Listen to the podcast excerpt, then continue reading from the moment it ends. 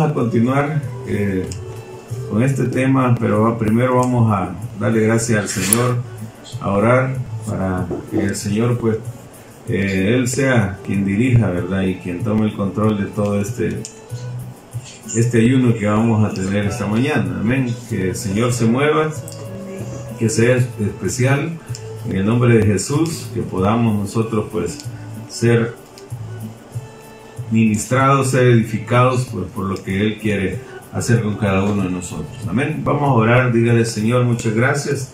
Te damos, eterno Dios, esta hermosa mañana por ser tan bueno con cada uno de nosotros, por permitirnos, Padre bendito, ver tu gloria, ver de qué manera te manifiestas. Gracias, Señor.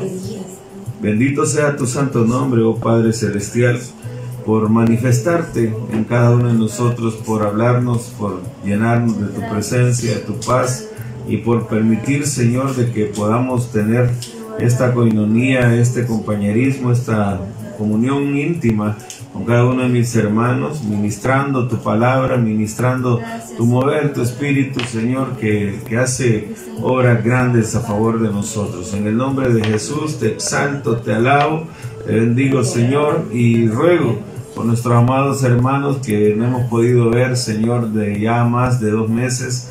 Y te suplico, Señor, que nos concedas eh, volvernos a juntar, volvernos a reunir para poder continuar con este proceso, esta formación que tú tienes con cada uno de nosotros y que nos llevas de gloria en gloria. En el nombre poderoso de Jesús, bendigo sus vidas y sigo orando a favor de tu pueblo, Padre bueno. Gracias, Cordero Santo.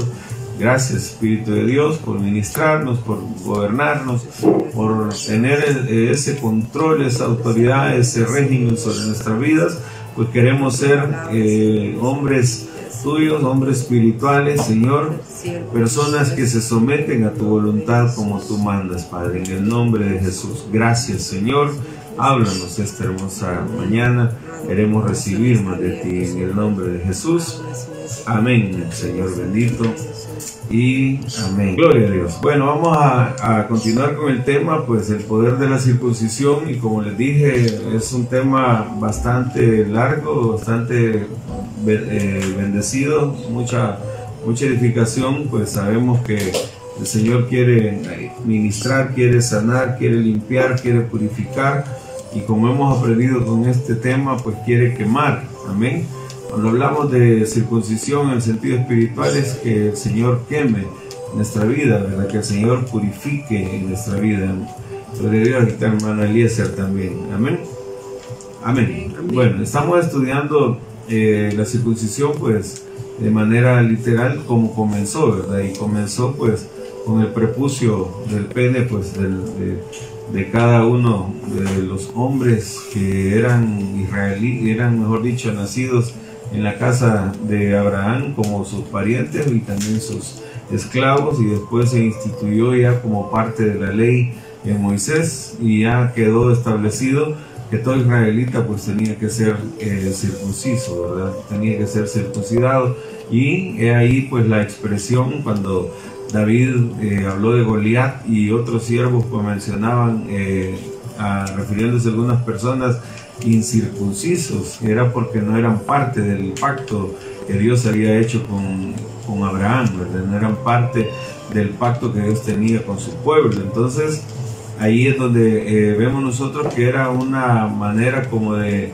de primero, pues distinguir, ¿verdad? Y a, a, uno que era de Dios y uno que no, pero también era como una manera de repudiar o de o de casi que insultar, ¿verdad? Una persona que no era parte del pueblo y por eso le llamaban incircunciso. Y así se le, le dijo David a, a Goliat, ¿verdad? Ustedes lo han leído. Y este incircunciso, ¿verdad? Como está hablando de parte de en contra, ¿verdad? Del ejército del Dios vivo. Entonces, eh, vemos que, que, se daba eso. Y de ahí, pues, estudiamos el, el sábado pasado que que hay tres tipos de eunucos y ahí fue donde nos quedamos, ¿verdad? Hablamos del eunuco en base a la versión eh, NBB, eh, que ahí dice que hay personas que no se casan porque nacieron incapacitados para el matrimonio. Entonces en la Reina Valera se ve eh, como decir que nacieron eh, imposibilitados, eh, como ya hablando físicamente, con problemas pues en, en sus genitales, ¿verdad? Y que por eso pues ellos no se casan y quedan así. Uno pues dice la Reina Valera, otros no lo hacen porque los hombres los incapacitaron y ahí este, vemos que también lo menciona porque fueron hechos por los hombres, ¿verdad? Eh, y ahí es donde sabemos nosotros, eh, lo vemos de una manera literal, pues en el tema de, de, los reyes y de aún pues los jeques árabes, ¿verdad? Que tienen sus arenes y todo eso, que ponen a cuidar a las doncellas o a las mujeres con este tipo de hombres, ¿verdad? Que están incapacitados por, por medio de que el mismo hombre les ha eh, hecho de esa manera. Y la tercera, eh, dice, y aún otros, porque no desean hacerlo por amor al reino de los cielos. Amén. Es la tercera manera como se puede ser eunuco. En el, sábado pasado hablé eh, bastante acerca de los que nacieron incapacitados, hablamos también de los ancestros, de herencias, y, también cuando dice que los hombres, perdón, son los que los incapacitaron, entonces vimos también ahí eh, el espíritu de torpeza, espíritu de estupidez, que son los antiespíritus de Dios, ¿verdad? Que hemos visto que tenemos siete espíritus que estamos hablando ahí en, en, Apocalipsis, en Isaías 11 también, lo menciona, eh, los siete espíritus y eh, también vemos que hay antiespíritus, ¿verdad? Que podría ser uno de ellos el espíritu de torpeza, amén, o espíritu de, estupidez, que es a través de la administración de una autoridad sobre la otra persona que lo, lo incapacita al maldecirlo, pues, prácticamente al hablar mal, ¿verdad? Para en contra de su vida. Y eso es algo que tenemos que tener cuidado nosotros como padres porque somos autoridad sobre nuestros hijos y también eh, los maestros en los colegios, en las escuelas.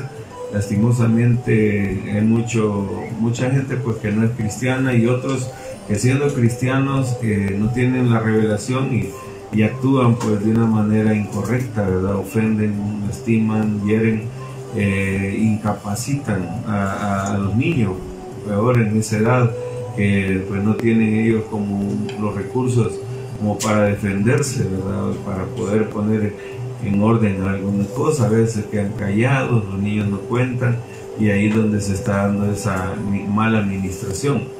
Por eso hay que tener este, también nosotros en cuenta eso y estar eh, pendiente, estar velando ahí de, los muchachos, de los niños, estar pendiente cualquier movimiento o cosa rara que se vea, hay que estar ahí encima. Yo sé que para mucha gente este punto pues no, no va porque después dicen que los niños crecen así este, como inútiles, porque están los papás al pendiente, pero la verdad que es nuestro trabajo como padres pues estar ahí al tanto, de estar pendiente de las cosas que ocurren con ellos, amén.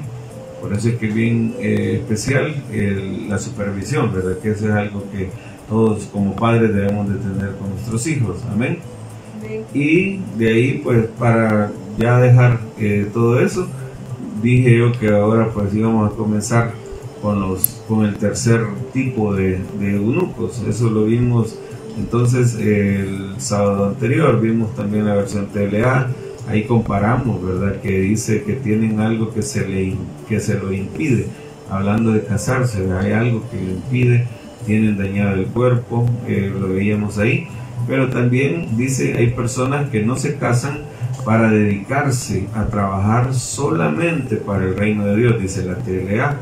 Por eso, esta enseñanza es solo para quienes decidan vivir así. Entonces, aquí también, en este punto, quiero hablar de, dos cosas, ¿verdad? De una, una manera literal, el poder decir, hay personas que no se casan para dedicarse a trabajar solamente para el reino de Dios de una manera literal y de otra manera eh, espiritual. sabemos nosotros que la palabra del Señor puede tener ese trasfondo, puede ser una aplicación espiritual o una material y podemos nosotros sacar ahí el máximo provecho, pues ahora eh, sabemos que la gracia ya no es solo que el hombre puede entrar en el pacto de la circuncisión, sino que ya es, dice la Biblia, no hay varón ni hembra en el tema de la gracia, entonces ya no hay hombre ni mujer y por eso es que todos podemos ser circuncidados. Entonces aquí es donde ya eh, se tiene que ver de las dos maneras,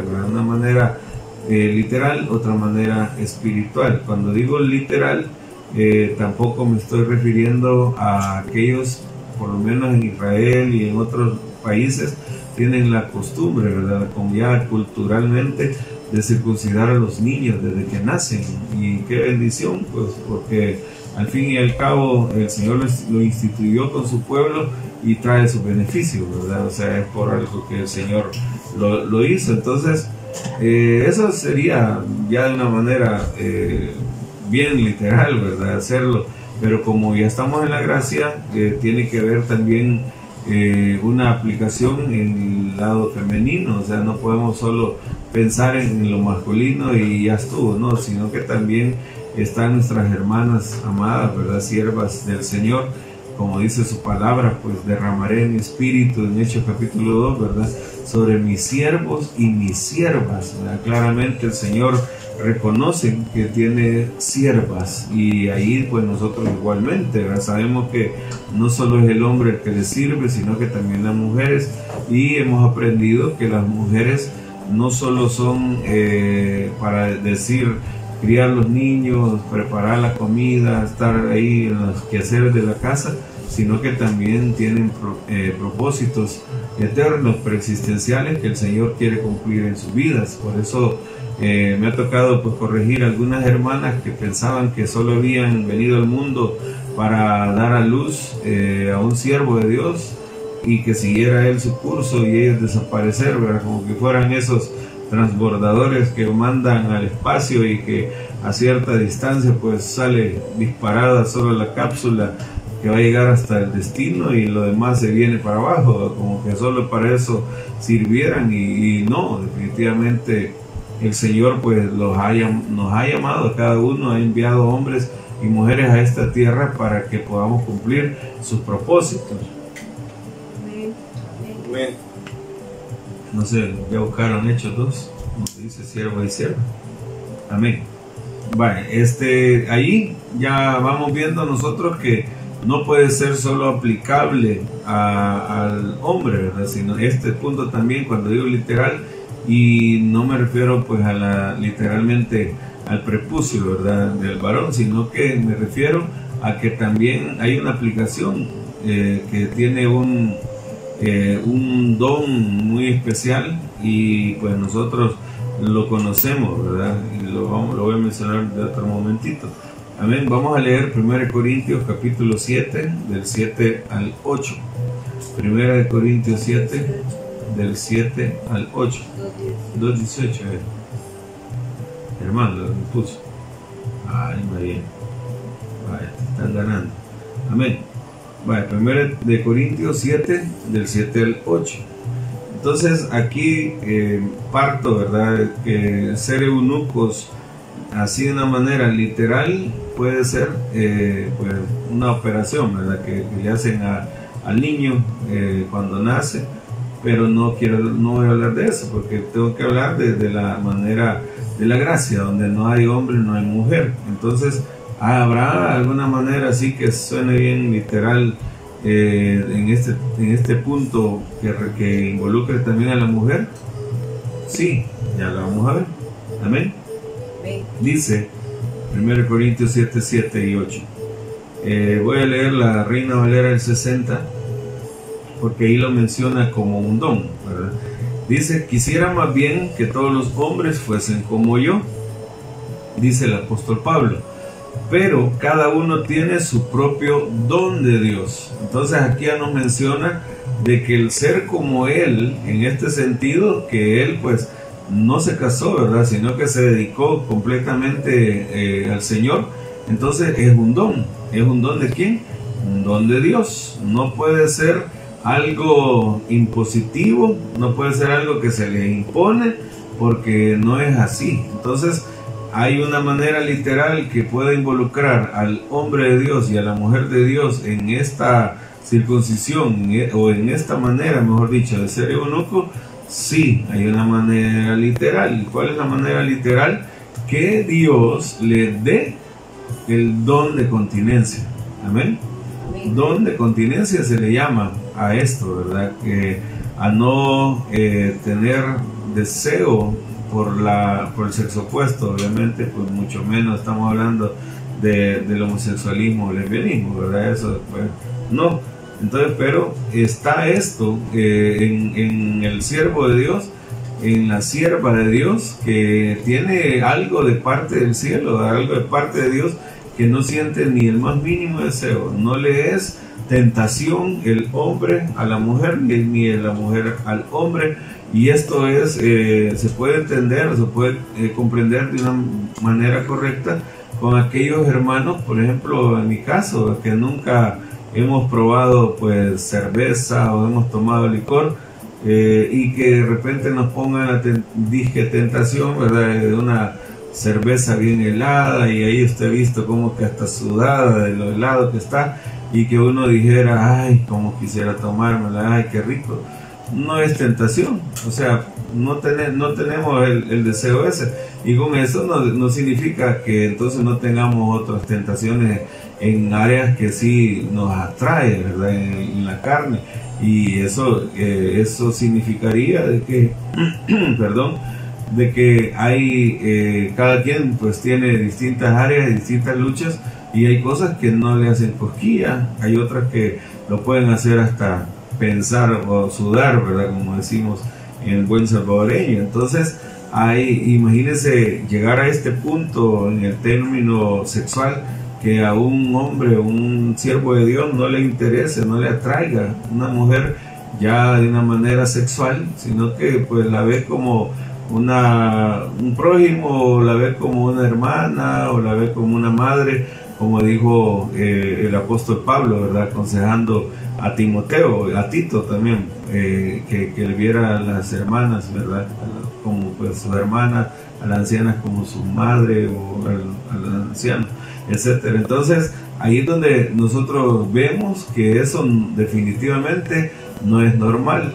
O sea, no es normal porque el área que estamos hablando, el tema que estamos mencionando, es algo bastante fuerte, ¿verdad? Y que es una gran batalla, una gran lucha para muchos. Aún en la Biblia usted puede ver muchos eh, siervos de Dios que ese fue un, lío eh, durante toda su vida, ¿verdad? Que es el, tema sexual. Igualmente también ve mujeres de Dios que, que también el Señor las liberó de eso, pues ahí está la samaritana, está María pues, Magdalena, ¿verdad? Está también eh, la María de Betania, o sea, vemos que habían situaciones ahí complicadas, ¿verdad? En el alma de ellas y, de siervos, Como Sansón, como David, como Salomón, o sea, podemos eh, apreciar ahí varios ejemplos de esto, amén.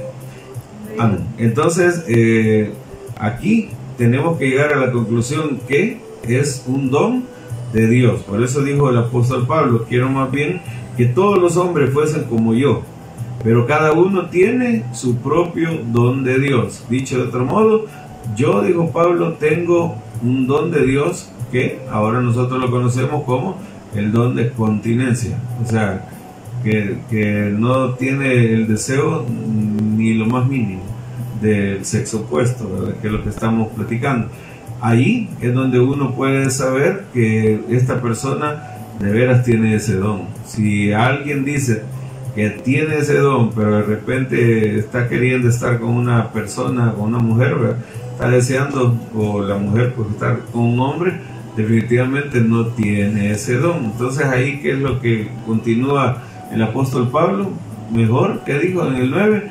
Mejor cásense. ¿Para qué? Para que no se estén quemando. O sea, claramente vemos que Pablo no está imponiendo o está diciendo de parte de Dios, mire, lo mejor es o lo que tienen que hacer, porque lo mejor sí va, porque él dice, él es quedarse como yo, amén, más bien dice que todos los hombres fuesen como yo, pero cada uno tiene su propio don, pero no impone en decir así tienen que ser, como yo y así se tienen que quedar y olvídense. Si quieren servirle a Dios, entonces tienen que olvidarse de, de, la mujer, olvidarse del hombre, en el caso de las hermanas, y por eso sigue él diciendo así, ¿verdad? Uno a la verdad de un modo y otro de otro. O sea, claramente está diciendo, unos tienen un don de Dios de un modo y otros de otro. Y de ahí dice, digo pues a los solteros y a las viudas que bueno les fuera quedarse como yo. Amén. Ahí vemos dos puntos, ¿verdad? O dos, dos extremos. Uno, el bueno les fuera quedarse como yo, como solo. Amén. Dedicado a la obra del Señor, dedicado al reino de Dios, trabajando plenamente para Dios, pero vemos el otro extremo allá en Génesis 2.18, donde Dios dijo, no es bueno que el hombre esté solo, le haré ayuda idónea. Entonces, como sabemos que la palabra se suma, tenemos aquí la balanza y vemos que el Señor dice, no es bueno que el hombre esté solo, pero viene Pablo y dice, bueno fuera quedarse solo. Entonces ahí vemos que se suma, no se contradice, sino que a unos de un modo dicen y a otros de otro. O sea, el don de Dios viene, tiene que venir de Dios, pues obviamente no es algo que el hombre va a imponer, porque entonces si el hombre quisiera imponerlo, estaría ya en el segundo tipo de eunuco, ¿verdad? Donde dice que algunos son hechos eunucos por causa del hombre. Entonces, eso no funciona así ya en lo espiritual delante de Dios, que vamos a decir que todos aquellos que quieran servirle a Dios, entonces quédense solos. Eso es incorrecto. Amén como se hace en, el catolicismo, ¿verdad? Que ustedes ven que hablando de los sacerdotes, pues les imponen, ¿verdad? Que no se casen. Y ahí pues usted ha oído tantos casos que, que se desbordan pues en la inmoralidad, en la indecencia y en otras cosas eh, abominables pues para nuestro Dios. ¿Por qué? Porque se le impone ese voto, ¿verdad? Que ellos hablan de castidad. Amén. Y ese voto es una promesa, pues que el hombre le obliga al otro hombre a hacer, viendo como que si fuese eh, la relación sexual eh, algo abominable, un pecado. Y si sabemos nosotros que fuera el matrimonio es abominable, es pecado, la fornicación, el adulterio, la pornografía, la inmundicia. Sabemos que eso es pecado y ahí podríamos seguir hablando el homosexualismo, el lesbianismo, el bestialismo, y, bueno, todas esas cosas, ¿verdad? Hasta con los muertos, todo eso es abominable, es pecado, claro que sí. ¿Dónde no es pecado? Pues en el matrimonio, que es lo que el Señor lo dejó establecido. Y cuando vemos nosotros o escuchamos hablar del matrimonio, entonces nos damos cuenta de que en realidad alguien le puede servir a Dios eh, estando casado. Claro que sí, amén no es de pensar o no es de decir, si vas a servirle a Dios, no puedes casarte. Eso no es de Dios. Amén. No es una imposición de un hombre a otro hombre. No se trata o de una institución a, a, un hombre o a una mujer. No se trata de eso, sino que este don viene de Dios. Tiene que venir de Dios. Si no, no funciona. Ahí usted puede ver tantos ejemplos aún en la vida diaria como en la palabra de que si él fuese de esa manera, no funciona. ¿Qué es lo que va a pasar entonces con este siervo que le están imponiendo no casarse? Que va a buscar de una manera u otra estar siempre eh, haciendo cosas que a Dios no le agradan y no cuadra, ¿verdad? No pega, como decimos, de que va a querer servirle a Dios con todo su corazón y pecando a la par, ¿verdad? O sea, eso sabemos nosotros que no es el proceder de un verdadero cristiano. Por eso es que estamos bien claros de que esto no puede ser impuesto por los hombres. Por eso estamos ya en el tercer tipo de eunuco y ahí dice, ¿verdad? Que tiene que ser un don que Dios da. Aquí también voy al punto de que se suma la palabra.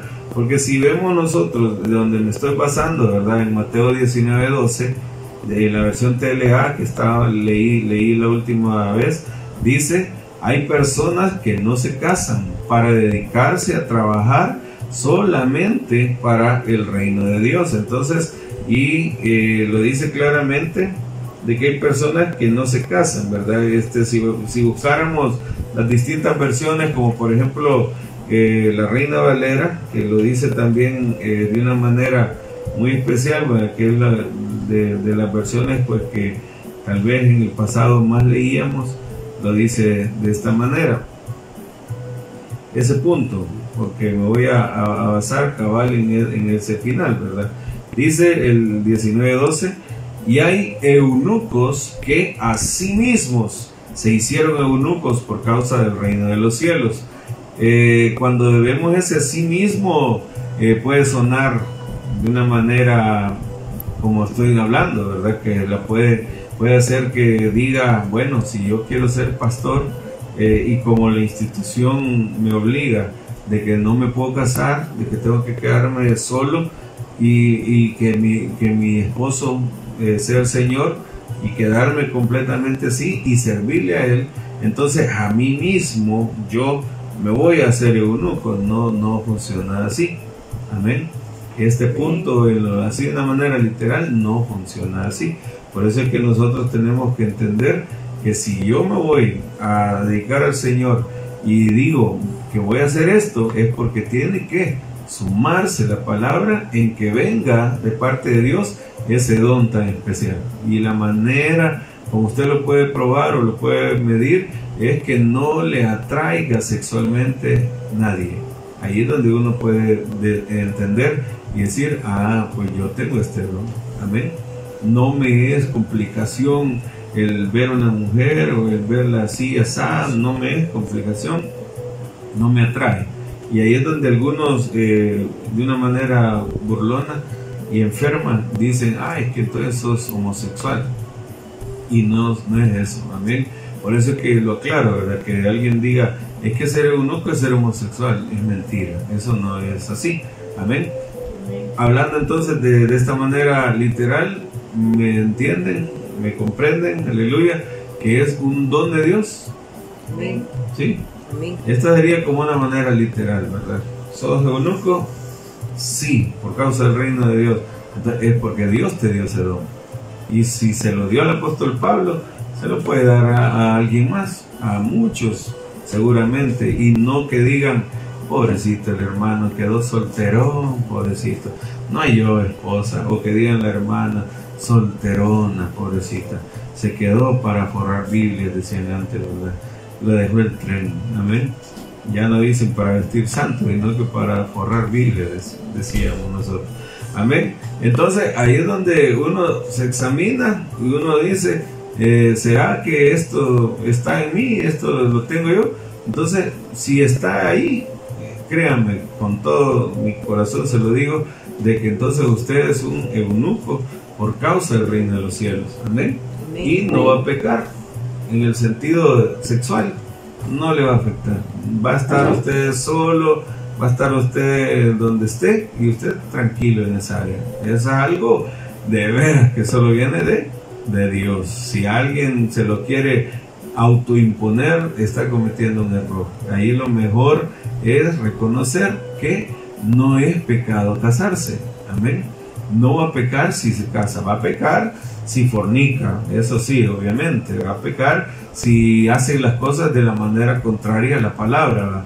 Pero si usted eh, tiene su novia y se llega al matrimonio, se casa, gloria a Dios, no es pecado eso. Eso no es pecado, eso es una bendición grande. Y ahí entraríamos ya a ir hablando eh, de ser eunuco en este tercer tipo, ya de una manera espiritual. Ya sería eh, aplicarlo o explicarlo también de esta manera tan especial. Amén. Pero no quiero entrar ahí todavía, solo quiero a ver si quedamos claros con esto. Si usted lo lee, Mateo 19, 12, la Reina Valera Dice, hay eunucos que a sí mismos se hicieron eunucos por causa del reino de los cielos. No significa que, bueno, castrar, ¿verdad? La palabra o capar. Las dos. Castrar, amén. No significa que se castraron, ¿verdad? Literal, no, no, no. Sino que significa que en su corazón no existe la más mínima atracción eh, sexual por eh, una otra persona. Amén. no existe, está tranquilo, eh, le sirve a Dios y ahí pues lo menciona al final del capítulo 7 el apóstol Pablo, ¿verdad? Que dice que el soltero se dedica a Dios y cómo agradar a Dios.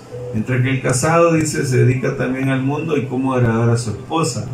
Entonces ahí se ve claramente lo que dice el apóstol, que aquel que está soltero y que está tranquilo y tiene ese don de continencia, puede dedicarse a la obra del Señor, trabajar para Dios, hacerlo completo, ¿verdad? No anda jalando a nadie ni, ni anda llevando a otros, sino que él dedicado completamente, no tiene problemas que si el esposo o la esposa quiere, si, si los hijos quieren, no.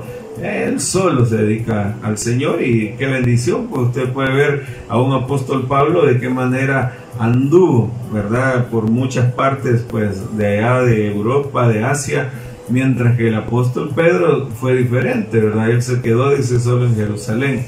Podríamos pensar, bueno, como quizás también Pedro pues era casado, como dice la Biblia, que tenía eh, suegra, ¿verdad? Entonces no salió, eh, a ver qué caso habrá sido con él, con su esposa, pero vemos a un Pablo que andaba para arriba y para abajo y esa fue su vida, se dedicó a la obra del Señor y sin ningún problema, se relacionaba con hermanas, Evodia, Cinti, Kefebe, eh, también Priscila y tantas otras mujeres que, con las que se cruzó ¿verdad? en el ministerio y él tranquilo como hermanas, todo bien, cabal, bien tranquilo, aleluya, amén. Amén. Entonces, esto sería como verlo de la manera eh, literal. ¿Cuál es la manera literal? Que no tiene relaciones sexuales, no tiene nada que ver en este tema con, con otra persona, porque se dedicó a servirle al Señor, no por imposición de un hombre. ¿Cómo funciona? Ahí están eh, cayendo en un pecado eh, y dejándose llevar por, por doctrinas de demonios y por espíritus engañadores, ¿verdad? Están cayendo pues en apostasía, porque ahí lo dice, si no me equivoco, 1 Timoteo 4.2 o 4.3, uno de los dos, comienza diciendo prohibirán casarse. Y eso es algo que a Dios tampoco le agrada. Amén. A él no le agrada que, que viniera uno como ministro o como iglesia y decir, hermanos, si quieren servirle a Dios, no se casen, no se casen, porque así es como van a servirle a Dios. Eh, ¿Cuatro? Tres. Cuatro, tres. Cuatro, tres. Porque así es como le van a servir a Dios, no, no, está en contra de la palabra. Esa no es la manera. Es como que Pablo hubiera dicho ahí, los obligo a todos hermanos que se queden como yo. Eso es obligación, pero no, ¿verdad? Usted ve que el apóstol dijo, pero si no tienen este don, entonces mejor cásense. Ahí lo, lo, lo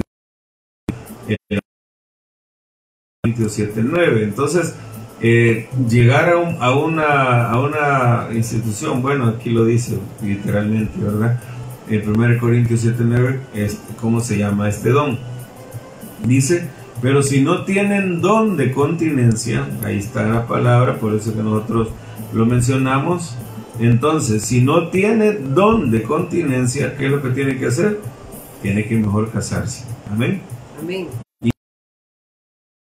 Prohíba a, los supuestamente servidores de Dios que no se, que no se casen, ese es antibíblico. Amén. Es antibíblico. Entonces el mismo apóstol Pablo no dijo está prohibido que se casen, no, sino que el que dijo, bueno, mejor, bueno fuera que se queden como yo, ¿verdad? Pero si no dijo, entonces mejor cásense, porque claramente lo que dice en el versículo 7, eh, que decía que es don de Dios, entonces ya en el 9 lo menciona como don de continencia, ahí lo dice claramente eh, el nombre, ¿verdad? Ya lo tienen ahí, ya lo subrayaron. Amén. Ahí dice, don de continencia, así se llama. Amén. Vale, solo voy a sombrear yo también. Gloria a Dios. Entonces, eh, ahí está. Vale, volviendo al punto. Entonces, no podemos nosotros obligar a los solteros a quedarse solteros.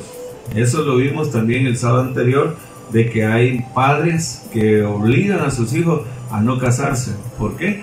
Porque tienen que cuidarlos hasta su vejez y así, eh, como decimos, pues también ser por ahí, se pasean en la vida del, del, hijo, ¿verdad? Porque el hijo queda amargado, solterón, ahí sí de veras, pues, solterón, solterona y nunca hace su vida ¿Por qué? Porque el, el, padre, la madre lo incapacita. El hombre lo incapacita, decía el segundo nivel. Entonces ahí es donde hay que tener cuidado. Y ya ahora podríamos hasta agregar, no solo el hombre, sino que la institución religiosa lo incapacita.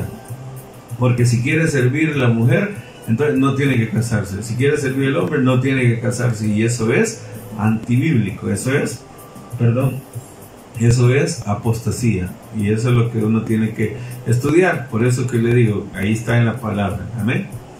Amén. Vaya, ya para salirme, solo recordarle. Entonces viene Pablo y dice, bueno es que se queden así. Pero viene el Señor en el Génesis y dice, no es bueno que el hombre se quede solo. Amén. Entonces están las dos cosas. Y aquí es donde algunos ignorantes dirían, ay, a ver que se contradicen. No, se suman. Amén. ¿Cómo que se suman? Bueno, que si es realmente bueno quedarse como Pablo y dedicarse al Señor, pero si tiene don de Dios, don de continencia. Y no es bueno que quede solo, mejor que se case, porque también casado le puede servir al Señor. O sea, están las dos opciones ahí, así que ahí se suma la palabra. Espero yo que quedemos bien claros. Amén. Amén. Vale, aquí dejamos esto de, de esta manera literal entre literal y espiritual, porque sabemos que es un don y de veras no se casan y de veras no tienen deseos de nada y no es que sean del otro lado como se dice, sino que no, es alguien de veras 100% hombre, 100% mujer. Amén.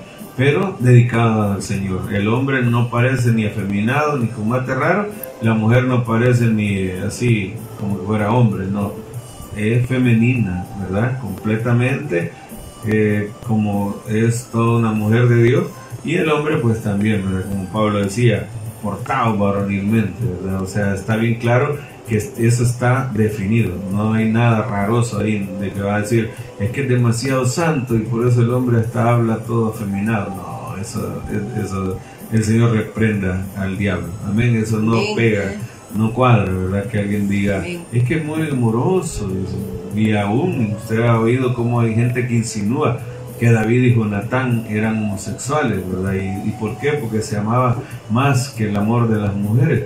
Ya hemos estudiado pues que eran medios hermanos, o sea, ellos se amaban, había esa unión, ¿verdad? Con esa media, media hermandad ahí con ellos. Entonces, o que alguien dijera, es que el apóstol Juan es demasiado amoroso porque solo dice hijitos míos, ahí hasta lo, se le imagina ya que era raro, que era afeminado, tampoco, en nombre del Señor. Cuando dice, ay, que se le recostaron el pecho a Jesús, un hombre recostado en el otro, uy, eso está raro, tampoco, el Señor reprenda al diablo. Entonces, Ahí no, ¿verdad? Son hombres de Dios, mujeres de Dios, consagrados, que están viviendo para Él y, se entregan a Él y se desarrollan como Dios manda, porque tienen ese don carísimo, definitivamente, ¿verdad? Que es un don que el Señor sabe a quienes eh, coge, a quienes se los da, pero si alguien no lo tiene, que no se meta a quererlo tener en ese sentido o decir, que lo va a tener eh, ahí en el camino porque no va a funcionar. Por eso que después se van dando problemas más grandes, ¿verdad? El pastor soltero, el siervo soltero se dedica a la obra y se mete con una ovejita, con otra ovejita, se mete con otra y eso no es, no es de Dios, pues eso es obviamente eh, repugnante, ¿verdad? Y repudiable. Así que no, amado hermano, no nos equivoquemos. Entonces, si alguien piensa que va a llevar una vida doble, una vida secreta, donde va a estar haciendo las cosas, las maldades, ¿verdad?, en contra de, la palabra, pero va a aparentar delante de todos donde él se mueve, de que es una persona que tiene ese don y no lo tiene. El pobrecito se está engañando él solo y eh, está desagradando completamente al Señor. Y eso pues lastimosamente se da en este tiempo. Bueno, dejemos entonces ahí, todavía llevo, sí, llevo tiempo, ¿verdad? ¿Cuánto tengo? 41. Vale, hay un poquito de minutos, amén. Ahora, va, ya estamos en eso. Vámonos al, al ser eunucos espiritualmente y aquí vamos a sumar. Volvamos Mateo 19:12 en la versión eh, Reina Valera, que es la que, la que estaba leyendo yo hace un ratito. Amén. Bueno, ya eh, estamos llamando cada cosa, ¿verdad? Como es, gloria a Dios. Entonces dice, y hay eunucos que a sí mismos se hicieron eunucos por causa del reino de Dios. Vaya, aquí vamos. Entonces ese a sí mismo se suma, ¿va? le dije ya. ¿Cómo que se suma? Se suma porque el a sí mismo de la manera literal que acabamos de ver no se vale, no se puede. ¿Ven? No se puede que un hombre diga, yo me voy a quedar soltero y me voy a dedicar a Dios y voy a andar de coqueto con las hermanas. No se puede, así no se puede. Amén. Tiene que ser un don de Dios. Se suma la palabra. Entonces no contradice, se suma. Don de Dios, don de continencia. Lo tengo. Ah, bueno, aquí estoy, ¿verdad? Entonces este es el tercer grupo. Pero vamos a ver el otro, el otro aspecto en el espiritual. Entonces, ser eunuco espiritualmente ¿Cómo se llamaría? Se llama consagración. ¿Ven? Ahí vamos con la consagración. Y en esto de la consagración volvemos a entrar hombres y mujeres. ¿Ven? Aleluya. Este es un poder también que viene de Dios. No voy a decir que viene de mí. No, viene de Dios. El Señor es el que nos da este poder. Por eso que Él decía, ¿verdad? En Juan 17 y 19, santifícalos en tu verdad tu palabra es verdad, santifícalos en tu verdad, tu palabra es verdad. ¿Qué quiere decir? Salmo 119, 45, andaré en libertad porque busqué tu palabra, porque busqué tus mandamientos.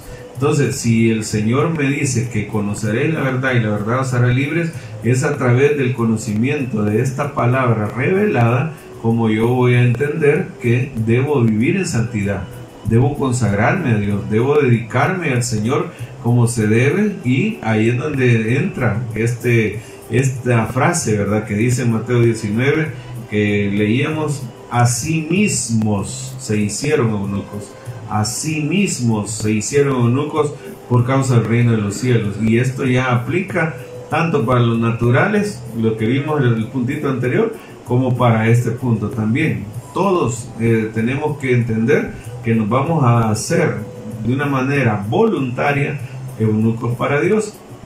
Y ahí es donde sacamos la, la enseñanza cuando leemos allá en Mateo 11, 29,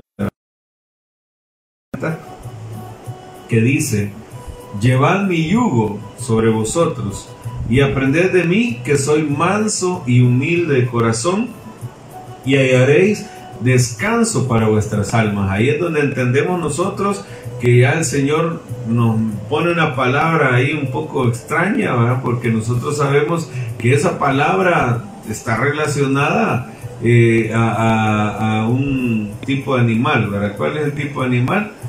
La palabra yugo, ¿con qué se relaciona?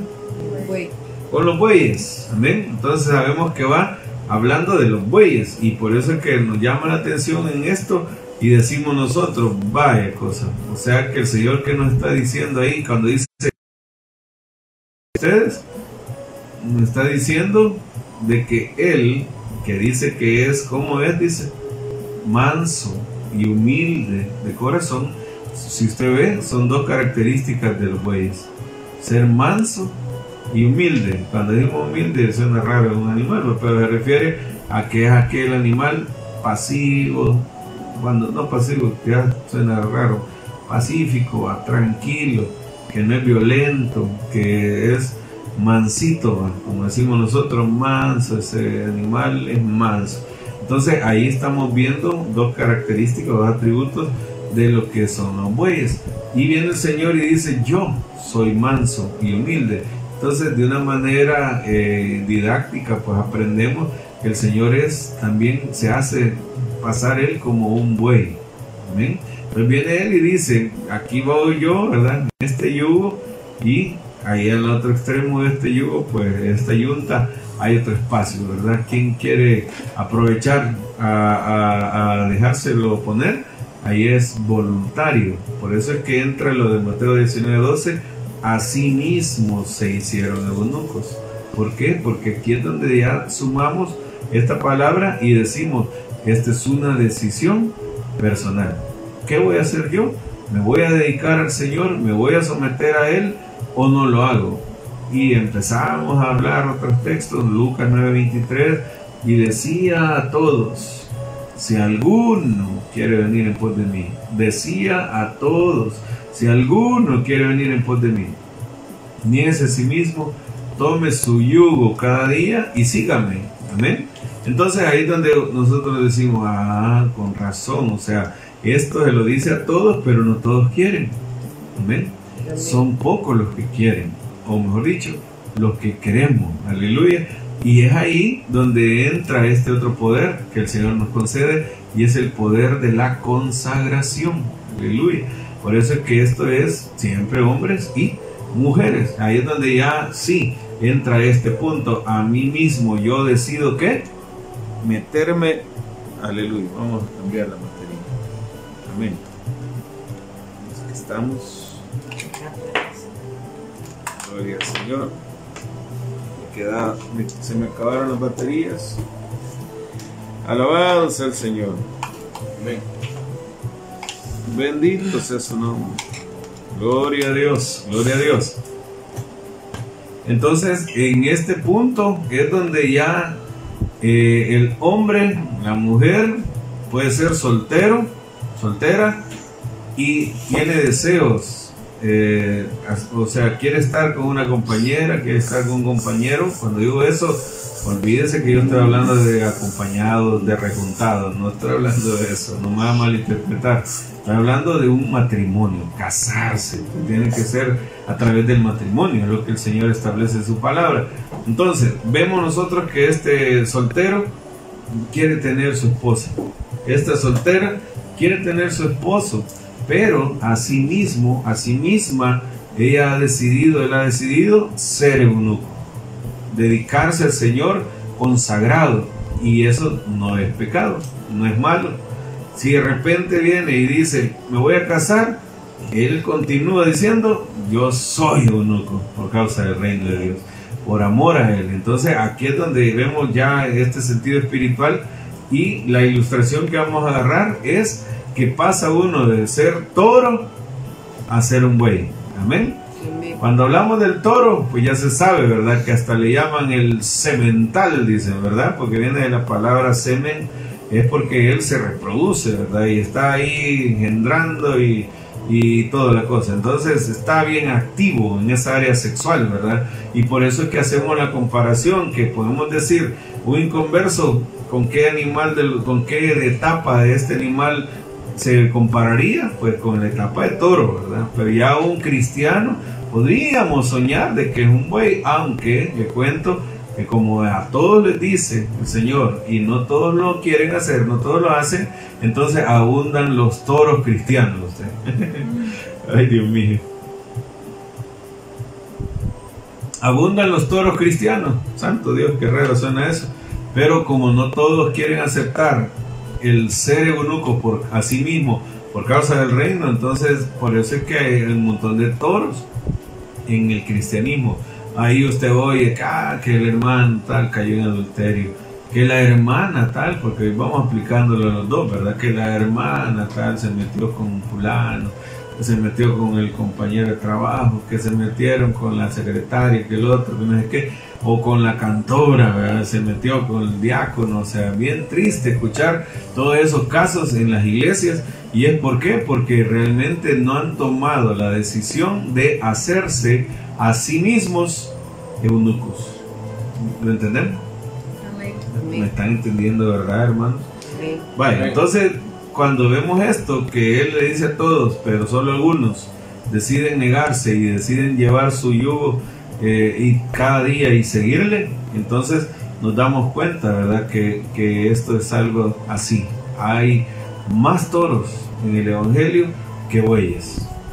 Y alguien dirá, pues yo no quiero ni ser ni toro ni güey, porque me están ofendiendo, ¿verdad? Más si nos oye un mexicano por ahí, pero no estamos diciendo eso, sino que pueden decir, ah, no, eso yo no, yo no voy a ser un güey. Bueno, ustedes saben que a veces hay gente que está de, de ofensa, le agarra en este tema, ¿verdad? Y le dicen a, los hermanos, ay, van las vacas, dicen, ¿verdad? Ya, bueno, con razón, ya viene el buey mayor, dicen, refiriéndose al pastor. Y la gente piensa que lo está ofendiendo y no, al contrario, un cumplido nos está dando también. vamos a, a, ver este punto. 1 Corintios 9, del 9 al 10. Tengo yo la versión PDT, 1 Corintios 9, del 9 al 10.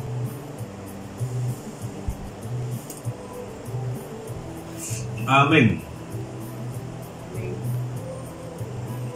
Dice, así está escrito en la ley de Moisés, no le ponga bozal al buey cuando tría. Al decir esto, ¿estaba Dios preocupado solo por los bueyes?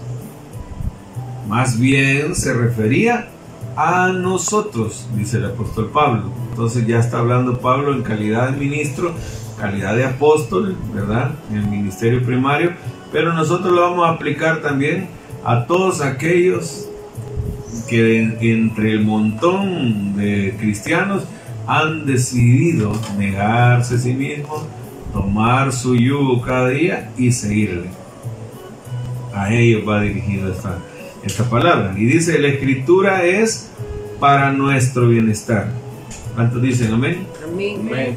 Pues tanto el que hará la tierra como el que tría deben hacerlo con esperanza de recibir una parte de la cosecha. Vea bien claro, tanto el que ara como el que tría. ¿Quién es el que tría? Pues el buey, ¿verdad? El que va trillando. Entonces ya se refiere como que fuera una persona, al que ara como el que tría, deben hacerlo con esperanza. El buey trillando con esperanza, o sea, no, no mucho, si lo vemos a nivel literal, a nivel natural, pero ya está claro de que hablar de bueyes en la Biblia es hablar de aquellos que han tomado la decisión de hacerse a sí mismos eunucos por causa del reino de los cielos.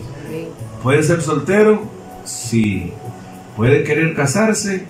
Sí. ¿Puede ser casado? Sí. Amén. ¿O puede tener el don de continencia? Sí. Ahí ya, ya lo expliqué. Entonces, Ahí entra esto. Y por eso es que ahora va a usted entender que cuando habla de bueyes se refiere a, a, este tipo de personas.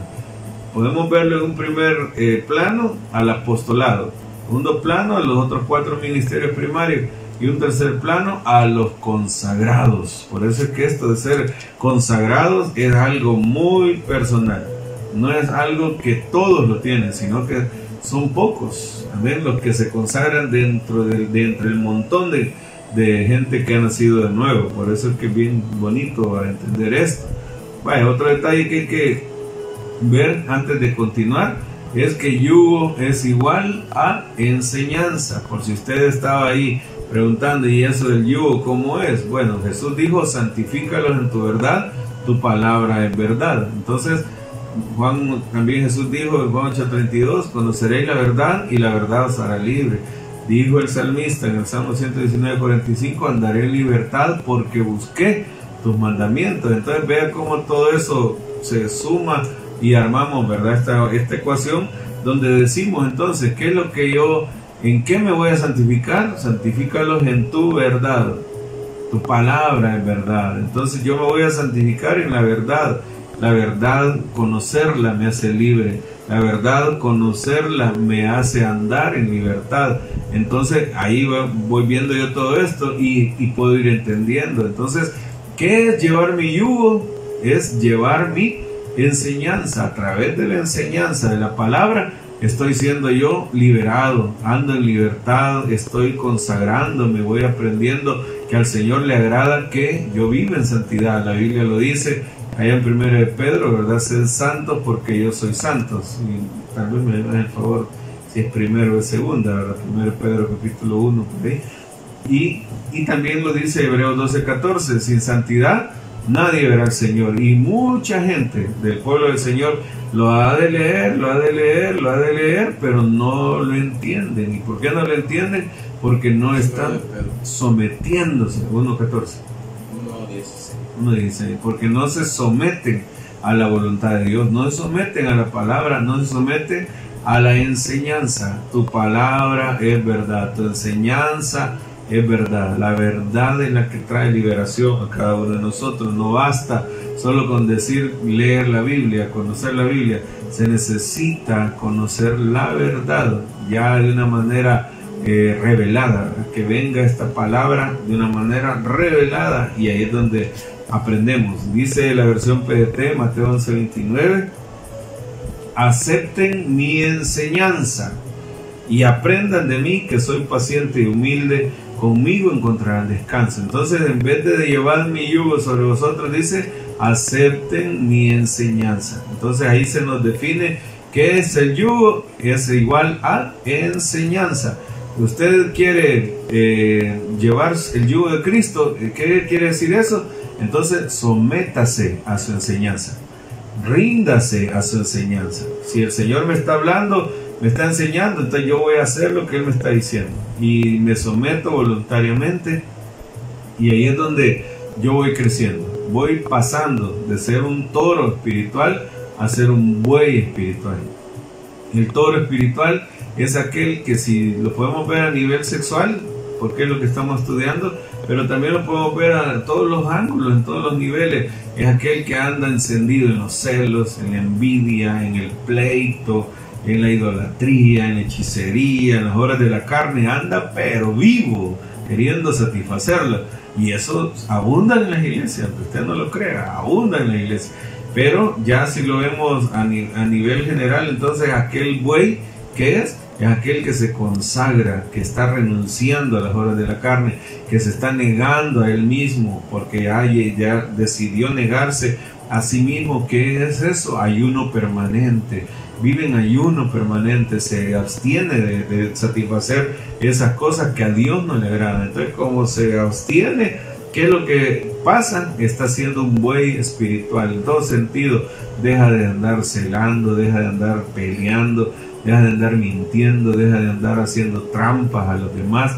Si pide prestado, paga, ya no se queda con lo que prestó y se va y se enoja, ya no le habla al hermano que lo prestó, sino que él paga, es una persona correcta, no digo perfecta en el sentido de no fallar, porque va todavía en ese proceso, va en, en evolución no en involución, está negándose, está consagrándose y se le ven los rasgos del carácter de Cristo, se ve que es amoroso, es paciente, es templado, ¿verdad? Que tiene fe, es gozoso, o sea, uno empieza a ver atributos maravillosos de, de un verdadero cristiano en los bueyes. Por eso es que es fundamental que nosotros decidamos llevar su enseñanza para convertirnos en verdaderos bueyes de Cristo y ahí entraría ese, ese, ese campo, ¿verdad? Amén. Vamos a ver, ya llevamos la hora, todavía no, María. Sí. 55. 55. Bueno, aquí llevo 59. Amén. Vaya, entonces lo voy a dejar ahí porque si me meto a, a seguir hablando de los bueyes, es todo una serie, ¿verdad? Ustedes saben, en Casadela estudiamos eso y, pues quiero ver, aquí los tengo, mire, me salieron nueve páginas cuando lo hablamos.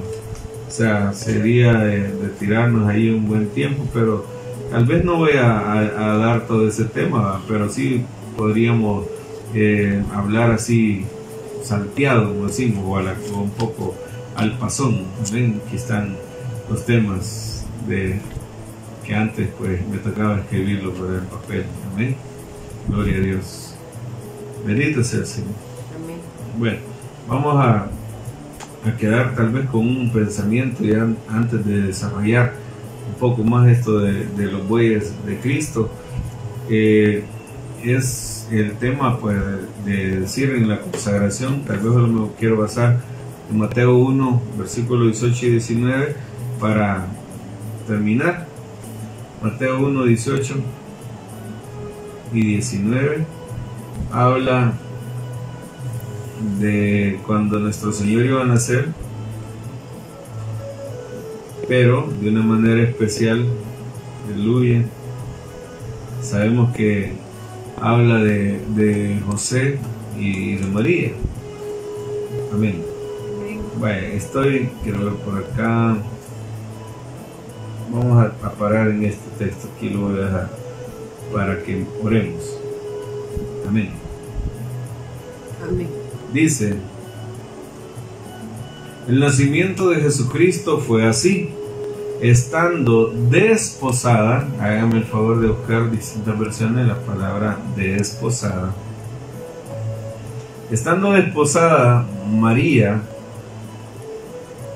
su madre, dice, con José, antes que se juntasen, se halló que había concebido del Espíritu Santo. Amén. Este es algo sobrenatural. Nunca antes pasó, ¿verdad? Ni pasará de una manera sobrenatural. Fue el nacimiento de nuestro amado Jesús. Fue él engendrado. Amén. Eh, porque el Altísimo puso, ¿verdad? Su semilla y el Espíritu Santo hizo la función como esa como ese receptor en el vientre de María y ahí se depositó la semilla preciosa, ¿verdad? perfecta, que es nuestro amado Señor Jesús. Entonces ahí de una manera muy eh, maravillosa, eh, usted y yo sabemos que quedó embarazada María, ¿verdad? En esa burbuja que el Señor puso en su vientre, que vino a hacerla pues el Espíritu Santo y es una figura del maná que caía en el desierto, que antes de caer descendía el rocío, ¿verdad? El rocío venía de, parte de la atmósfera del cielo y el maná de la atmósfera del cielo. Entonces, igualmente, el Espíritu Santo viene envolviendo en el vientre de María y ahí depositó el Altísimo la preciosa semilla, el, la, la, el precioso maná que es Cristo, ¿verdad? Entonces fue, fue concebido ahí y así se desarrolló, pues los nueve meses eh, en el vientre de ella, de esa manera, guardado, protegido, eh, por el Espíritu Santo. Entonces vemos nosotros que ella ya estaba desposada con José. Pero, ¿qué quiere decir desposada? No quiere decir que ya vivían juntos, porque ahí dice antes que se juntasen. Entonces ya estamos hablando de dos cosas. Desposado es estar comprometido. Prometida. Prometida. Ya es para él y para nadie más. No hay otra opción que vamos a decir voy a cortar. No, ahí ya no había tales de que voy a cortar, ahí era que ya era para él y estaban comprometidos uno con el otro que se iba se iban a juntar y más que solo juntar para vivir, se iban a juntar para hacer una sola carne, ¿verdad? Eso también hay que, hay que decirlo, porque aquí vemos nosotros como pues en el mundo se habla de que ella pues eh, sigue siendo virgen y se queda como virgen y que no, no tuvo nada que ver con José y eso es antibíblico también, por lo que ya estoy explicando. O sea, el Señor nos instituyó el matrimonio, nos dejó como un matrimonio y en el matrimonio es permitido, es normal el tener intimidad sexual, que hayan relaciones sexuales. Entonces ahí claramente uno qué es lo que entiende, qué es lo que uno sabe, qué es lo que uno reconoce, que José, que María, como buenos cristianos, también ellos se sometieron a la palabra del Señor a hacer las cosas como normalmente es. No lo hace más santo el que no se casa, ni tampoco es más santo el que se casa. Eso ya lo sabemos en la palabra. No peca ni el que no se casa ni el que se casa. Entonces ya no digamos ellos que se casaron, ¿verdad? Porque bien claramente dice que José, ahí dice el versículo 19, José su marido, como era justo, y no quería infamarla, quiso dejarla secretamente, quiso apartarse, porque ¿qué representaba ese embarazo sin haberse casado para José? Uno, que podían pensar que él había fornicado con ella, y no era así. Otro, ya en el, en el punto de vista del propio José, ¿qué podía pensar de su, de su novia, si lo vemos así, de su, de su prometida? Que le fue infiel porque él no había tenido nada que ver con ella. Era un hombre justo, era un hombre eh, piadoso, ¿verdad? Que no quería infamarla, dice, no quería hacer público esto, porque esto representaba que ella hubiera tenido que morir apedreada. Amén. Según la ley, pues así eh, se procedía, ¿verdad? Ahí, ahí creo, ahí está en Deuteronomio 22, 20, 21. Amén. Y puede ver usted ahí que era, le tocaba eso. Entonces él, para no llegar a eso, que no la mataran porque él la amaba, entonces mejor decidió irse en secreto, desaparecer, ¿verdad? Irse quizás con la culpabilidad él solo, a ver qué hubieran dicho en ese tiempo. Entonces él quiso hacerlo. Y usted lee el versículo 20, un ángel se le aparece, ¿verdad? Y lo detiene y le dice que no, ¿verdad? Que no se vaya. Bueno, lo voy a leer. A ver, dice, y pensando él en esto, he aquí un ángel del Señor se le apareció en sueños y le dijo, José, hijo de David, no temas recibir a María, tu mujer. Oiga eso, porque lo que en ella es engendrado del Espíritu Santo es. Entonces, ¿qué era María para José? Era su mujer. Y no dice tu hermana, no, sino que está diciendo tu mujer. ¿Qué quiere decir que, que con esto que tu mujer? Estamos hablando claramente de que ellos no se iban a juntar para ser hermanitos, ¿ven? Como algunos quieren hacer ver en este tiempo, porque ven como que fuera eh, un, algo inmundo el, el, estar como esposos en el matrimonio, y eso es totalmente contrario a la escritura. Entonces, ahí vemos nosotros que claramente el Señor le dice, tu mujer, a través del ángel, amén. Amén, amén. Vaya, entonces ahí se ve bien tu mujer. Vaya, ahí ya estamos ahí. Entonces viene él y, y, pasó ese, esa prueba, ese trato tremendo en la vida de él como hombre y decide quedarse con ella. Amén. Y se realiza pues todo el matrimonio, solo que ahí en el versículo 25, si no me equivoco, dice un detalle en especial, ¿verdad? Que dice, pero no la conoció. Amén. Hablando de José, ¿verdad? Bueno, ahí lo dice el 24. Y despertando José del sueño, hizo como el ángel del Señor le había mandado y recibió a su mujer. Amén. Pero no la conoció hasta que dio a luz a su hijo primogénito y le puso por nombre Jesús. ¿Qué quiere decir? No la conocía José María, no sabía quién era. No, no es ese el verbo. Amén. El verbo conocer en la Biblia se usa con tener intimidad sexual. Dice la Biblia, y Adán conoció a Eva y nació Caín. Amén. Entonces el verbo conocer es más tirándole al término sexual. Dice, pero no la conoció, dicho de otro modo, pero no tuvo relaciones sexuales con María, sino hasta que dio a luz a su hijo primogénito. ¿Qué quiere decir unigénito? Único, ¿verdad? ¿Qué quiere decir primogénito? El primero de, de varios. Amén. El primero de, de otros. Entonces quiere decir claramente que esperó a que María diera luz a Jesús, perdón, una vez nacido Jesús, entonces sí, se desarrolló ese matrimonio normalmente con lo que Dios manda, Pues teniendo intimidad y ahí vinieron nosotros hijos. Usted puede leerlo ahí en Mateo 13, 55, si no me equivoco, donde se mencionan los nombres, ¿verdad? De, de los otros hermanos que tuvo el Señor. Y eso no es pecado. Claro que no es pecado. Por eso que ya lo vimos al principio, eso no es pecado. Amén. Entonces, ¿por qué quiero terminar con esto este, esta mañana? Que ya me, me alargué más todavía. ¿Por qué? Porque quiero que lo veamos en una figura maravillosa. Veámoslo ahí a María como la Virgen pura que salió embarazada antes de casarse. Si uno lo vea eso así como, como suena, diría uno en pecado. Pero no, sabemos que ella estaba guardada y fue por obra del Espíritu Santo lo que ocurrió ahí, algo tan sobrenatural, tan maravilloso. Pero pongámosle ahí comparado con la Virgen pura. ¿A quién más se le llama Virgen pura? A la iglesia, ¿verdad? Eso lo hemos leído 2 Corintios 11, 2 y 3.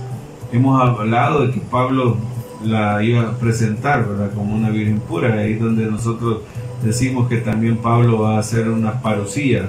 Amén porque va a venir a presentar la, la Virgen pura, ¿verdad? Eh, antes del arrebatamiento. Entonces ahí es donde vemos nosotros eh, este ejemplo bien claro que decimos, María figura de la Virgen pura, que es la iglesia. Entonces José figura de Cristo. Amén. Figura del Señor. Sabemos que el divorcio o, el repudio, como dice la reina Valera, era pues ya hoy en el Nuevo Testamento es, ¿verdad? Por infidelidad, porque se cometa ese pecado. Y ahí es donde entonces uno dice, bueno, ¿y será que la Virgen pura, que hoy es la iglesia, le habrá sido infiel alguna vez a, a su José? ¿Le habrá sido infiel alguna vez a Cristo? Y decimos todos que sí. Amén. Entonces, ¿qué es lo que mereceríamos nosotros de parte de nuestro justo José? ¿Que ¿Qué nos hubiera hecho él? Él no, va, si lo vemos a nivel José, él hubiera secretamente nos hubiera abandonado. Amén. Él tiene todo el derecho de darnos carta de divorcio y despacharnos. Porque cuántas veces le hemos fallado. Amén. Cuántas veces le hemos sido infieles pero a pesar de eso, ¿qué es lo que Él ha hecho? Nos ha perdonado una y otra vez y nos ha dicho, con amor eterno te he amado. Por tanto te prolongué mi misericordia. Aleluya. Él ha sido bueno, amoroso, tan fiel, que nos ha perdonado, nos ha prolongado su misericordia. ¿No será que debería de ser algo lógico, algo correcto, algo justo, que le correspondiéramos nosotros en fidelidad? que nos sometiéramos a su voluntad y que le dijéramos yo también me voy a consagrar, Señor. Yo sí, a mí mismo me voy a hacer un eunuco por causa tuya y me voy a consagrar. Ah, no, hombre, pero usted ya es casado. Pues sí, pero es que esto es en el sentido espiritual. Ya soy casado, pero me voy a consagrar, como dijo Josué 24:15, yo y mi casa serviremos a Jehová. Aquí va en cuenta, en cuenta mi esposa, va en cuenta mis hijos, hasta el chucho. Aleluya.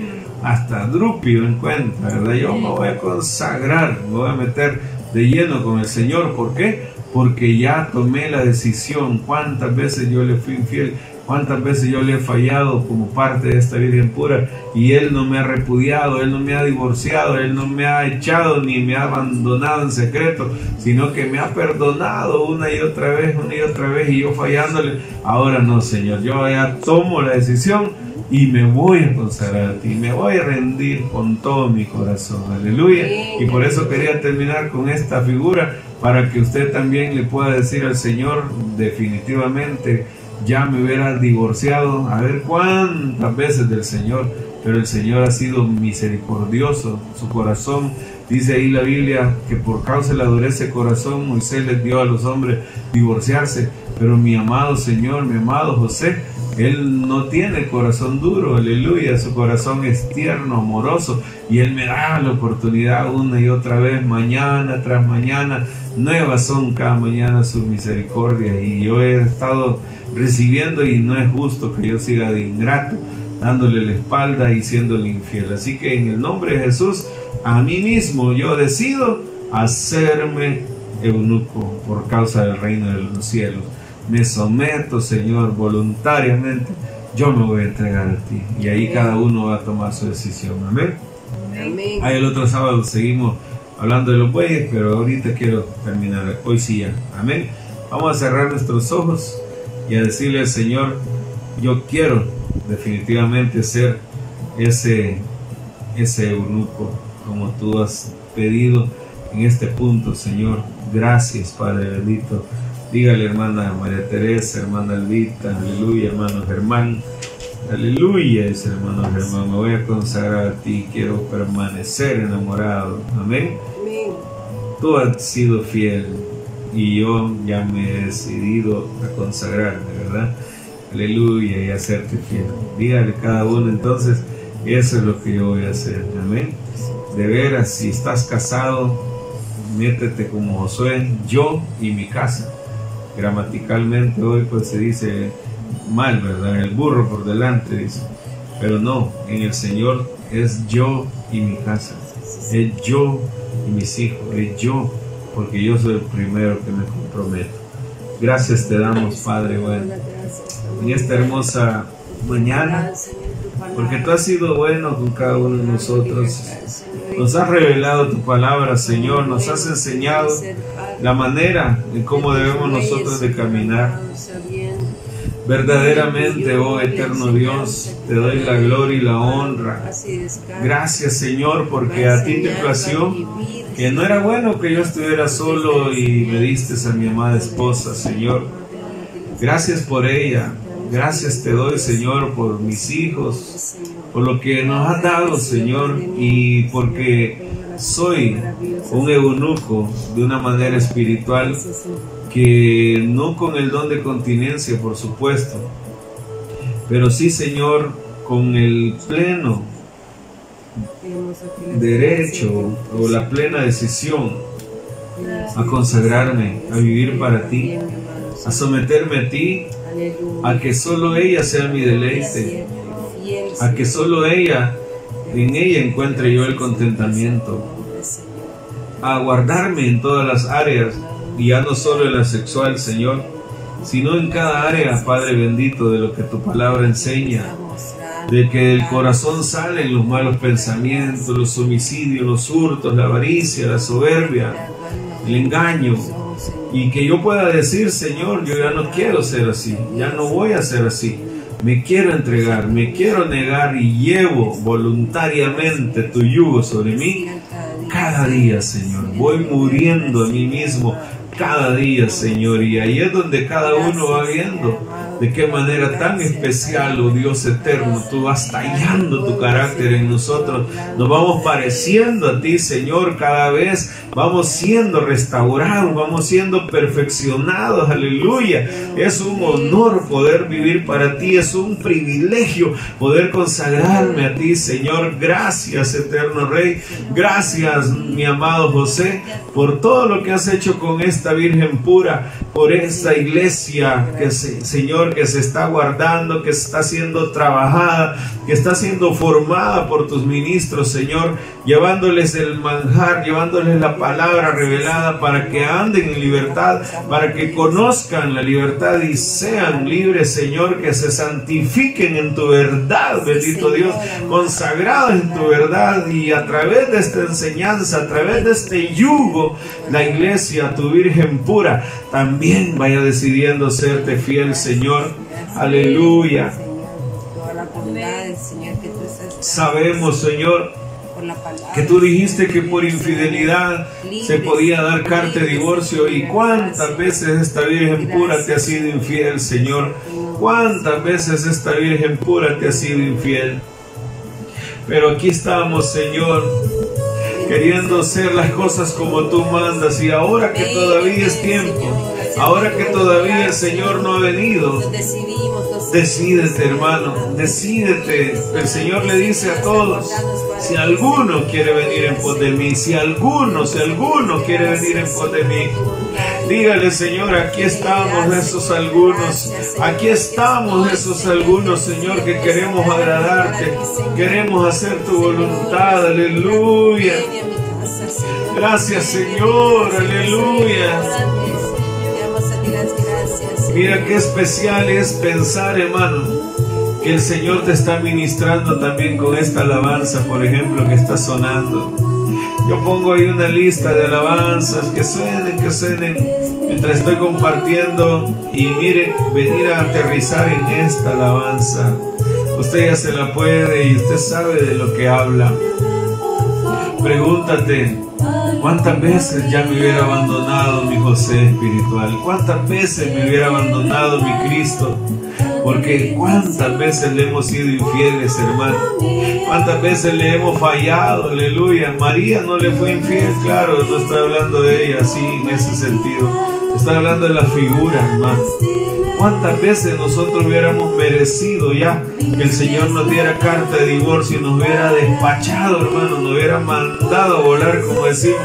Pero el Señor ha sido tan bueno y tan amoroso que nos ha perdonado una y otra vez, hermano. Mira, hermana Patti, cuántas veces nos ha perdonado el Señor, aleluya. Hermana Susana, cuántas veces nos ha perdonado el Señor. Dígale, hermana Janet, gracias Señor. Cuántas veces ya hubiera recibido esa carta de divorcio, pero tú has sido fiel conmigo, Señor. Ha sido grande en misericordia, Señor. Por eso me gusta Jeremías 31.3 que dice, con amor eterno te he amado. Por tanto te prolongué mi misericordia. Con amor eterno te he amado. Por tanto te prolongué mi misericordia. Aleluya. Qué bueno es el Señor, maravilloso es su amor, grande su misericordia. Dígale, hermana Lupita, gracias Señor por ser tan fiel conmigo, por nunca haberme dado la espalda. Aleluya. Yo quiero hacer tu voluntad, Señor. Declare la hermana Teresita. Yo quiero hacer tu voluntad, diga la hermana Patti, Señor, en santidad. Yo quiero vivir, quiero someter mi voluntad a la tuya, Señor. Quiero depender de ti completamente. Es aceptar que si como esa mujer hoy se encuentra la iglesia, oye eso, él toca su corazón y le habla de amor, pero ella no despierta. Cuando reaccioné y abrirme levanté, ya mi amado se había ido. Entonces lo busqué, pero no lo encontré. Yo el tiempo que había perdido. En mi desesperación a los vientos grité de mi amado su nombre. Amargamente lloré, no sé si le volveré a ver. Y él ya no me responde. Oye, difícil es aceptar que así como esa mujer hoy se encuentra la iglesia. Que él toca su corazón y le habla de amor, pero ella no despierta. Aleluya. Despierta, iglesia amada. Despierta, Virgen pura, esta mañana. Aleluya. Reciba, hermana Patti Brown, reciba, hermana Marisa Molina de Lemos, reciba en el nombre de Jesús, reciba Oliver Martínez, reciba en el nombre de Cristo. El Señor viene en su corazón, hermano Oliver, en el nombre de Jesús. Satura, Señor mío, mi hermano, Padre mío, atráelo con estas cuerdas de amor. No lo sueltes, Señor, que no se aleje, que no se aparte de ti, Señor, que se someta a tu voluntad. Que reciba mi hermana Vero también. Y por eso yo quiero que medites esto, iglesia amada. Medita esto, hermano, en Cristo. Difícil es aceptar que así como esa mujer hoy se encuentra la iglesia, la Virgen pura, que él toca su corazón y le habla de amor, despierta. Apocalipsis 3:20, difíciles. He aquí yo estoy a la puerta y llamo. Si alguno oye mi voz y abre la puerta, yo entraré a él y él y cenaré con él y él conmigo. Hermano, eso lo dice la iglesia de la Odisea, la séptima iglesia de las siete del Apocalipsis. Mira qué tremendo. La iglesia de Filadelfia es la sexta, donde será el arrebatamiento de la iglesia, como dice que fue con el siervo Moisés, que después de seis días de estar en el monte, en el séptimo día fue llamado a subir al monte santo. Después de la sexta iglesia, que va a ser arrebatada, será llevada, viene la iglesia de la Odisea, que es, por decir algo, la iglesia de la pretribulación, tribulación. Y ese es el tiempo, hermano, que también desde ya se vienen esos destellos, se vienen esos aires, esos vientos, como hemos dicho, que el tiempo que estamos viviendo en esta cuarentena es un tiempo que jamás habíamos vivido. Es un tiempo que nosotros ni nos imaginábamos que nos iban a tener encerrados en las casas por varios días ya. Y uno dice, y esto que no era parte de la gran tribulación, esto que no iba a pasar ahí, sí, ahí iba a pasar, pero ya se están sintiendo los aires de ese tiempo. Por eso la iglesia de la Odisea también tiene mucha participación en este tiempo actual, donde nosotros podemos ver que es una iglesia que ha caído en un acomodamiento terrible, donde piensa, donde ella cree que es rica, que se ha enriquecido y que no tiene necesidad de nada. Qué error más grande es, hermano, pensar que no tiene necesidad del Señor. Decía un hombre, a un siervo de Dios que ya partió a la presencia del Señor, le decía, yo he llegado a un punto, le decían, que no tengo necesidad de pedirle a Dios nada. Y el siervo de Dios le contestó, qué raro porque nuestro amado Señor Jesús, siendo quien era, nos enseñó que le dijéramos el pan nuestro de cada día, dánoslo hoy.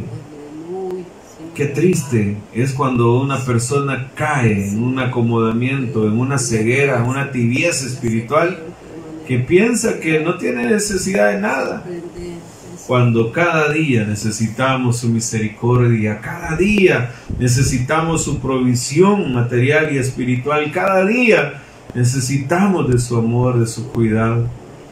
Por eso, hermano, en el nombre de Jesús, en esta hora, Abra su corazón y dígale, Señor, realmente soy un necesitado. Yo soy, yo soy un necesitado, definitivamente. Oh, eterno Dios, dile, hermano Eliezer, yo te necesito, Señor. Te necesito, dígale, hermana Alvita. Es bien precioso poderle decir, te necesito, Señor. Mire, hermano, qué, qué delicioso poderle decir, Señor cuánto te necesito, cuánto te necesito. Levante su voz, levante su voz ahí, dígale, te necesito, Señor.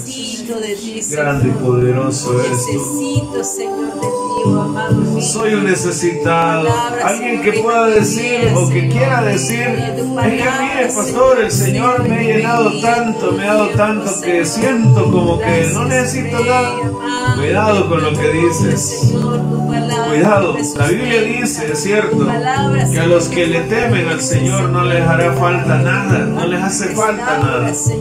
Pero eso no significa que no necesites cada día más de su presencia, más de Él, más de su revelación. Aleluya. Necesitado de ti vengo. Anhelando comer. Dígale, hermana Carmen de Torres, de tu miel que está corriendo.